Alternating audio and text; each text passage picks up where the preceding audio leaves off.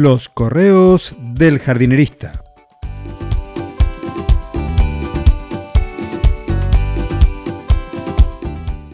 En el episodio de hoy, Organicus, un personaje poco definido.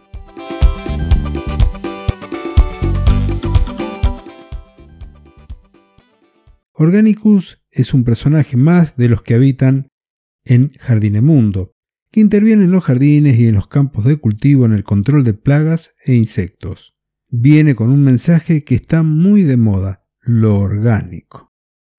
Pero solo basta con ver su imagen, la que está en el correo, para saber que no es del todo trigo limpio. También podríamos decir que no todo lo que brilla es oro, porque para decir que un producto es orgánico basta con que tenga carbono en su formulación y al ser tan general podríamos incluir a productos organofosforados como el malatión, a órganos clorados como el DDT, que no son tan buenos para nuestro planeta.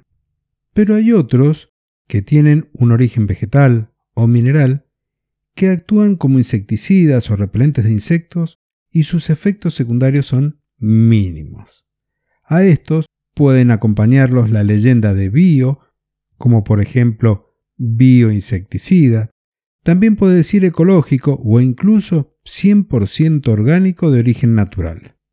Es probable que lo que te estoy contando ya lo sepas, pero que no lo apliques todas las veces, o todo lo contrario, que lo sepas y que cada vez que vas a comprar un producto estés aplicando este conocimiento y estés buscando esto en la etiqueta o membrete del producto. Entonces, lo que sí voy a compartirte son algunas recomendaciones. Recomendaciones simples para el manejo de algunos productos e incluso a veces hasta para su aplicación, porque siempre nos viene bien recordar. Entonces, vas a leer las instrucciones del envase sobre la aplicación, las dosis y cómo tenés que almacenar el producto.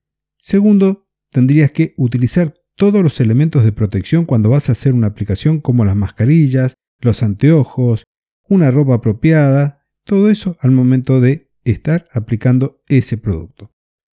También vas a evitar los días ventosos o con un pronóstico de lluvia para reducir posibles contaminaciones. También hay algo que hay que tener presente, que no hay que aplicarlo de forma generalizada en todo el jardín, sino que hay que concentrarse en aquellas plantas que verdaderamente están afectadas y que necesitan que intervengamos nosotros. Por último, no debes regar luego de que aplicas el producto agroquímico, por más que sea 100% natural, porque vas a estar lavando, llevándolo al suelo y afectando a otros insectos que pueden ser benéficos o incluso a los microorganismos presentes en nuestro suelo vivo.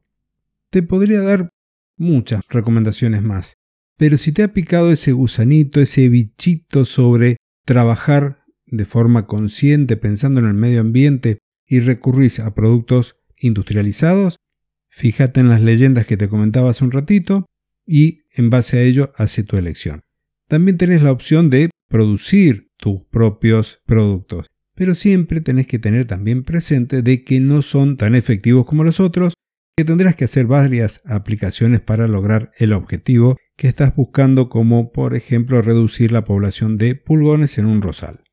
Y para finalizar este episodio me gustaría que si te interesa producir productos a base de plantas, entonces que te sumes a mi canal de Telegram, el acceso siempre lo dejo en las notas del episodio, porque destiné varias semanas a hablar de distintos productos que se pueden elaborar a partir de plantas, macerados, fermentados y demás, e incluso un listado de plantas y para qué son útiles en nuestro jardín o en nuestra huerta.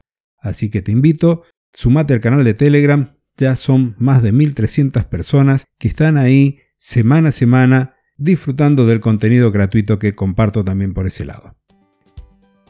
Hasta aquí el correo del jardinerista de hoy.